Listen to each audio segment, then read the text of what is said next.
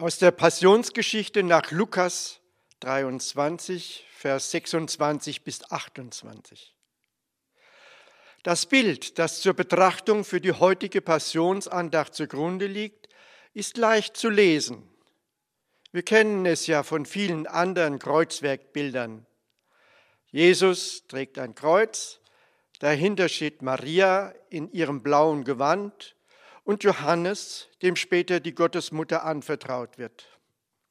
Simon von Kyrene legt helfend Hand an das Kreuz.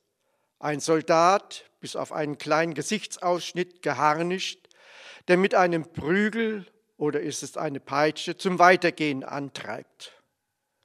Zuschauer aus dem Volk sind auf diesem Bild nicht vertreten. Im Gegensatz zu dem Schrifttext bei Lukas wo Simon das Kreuz nach oder hinterher trägt, ist seine Unterstützung beim Kreuztragen auf unserem Bild eher nur angedeutet. Die Hauptlast liegt bei Jesus. Er wird sie bis zu seinem Tod am Kreuz durchtragen. Jesus trägt das Kreuz genau unterhalb der Stelle, wo Waagrechte und Senkrechte sich queren wo Interessen sich kreuzen. Arm und reich, gesund und krank, Freiheit und Macht, Sehnsucht und Sünde, fremd und vertraut, Egoismus und Verantwortung. Daneben steht der Soldat, ein Vertreter der weltlichen Macht. Er wird nicht in einer Paradeuniform gezeigt, nein, er ist gepanzert, sein Menschsein, seine Menschlichkeit ist auf einen kleinen Gesichtsausschnitt reduziert.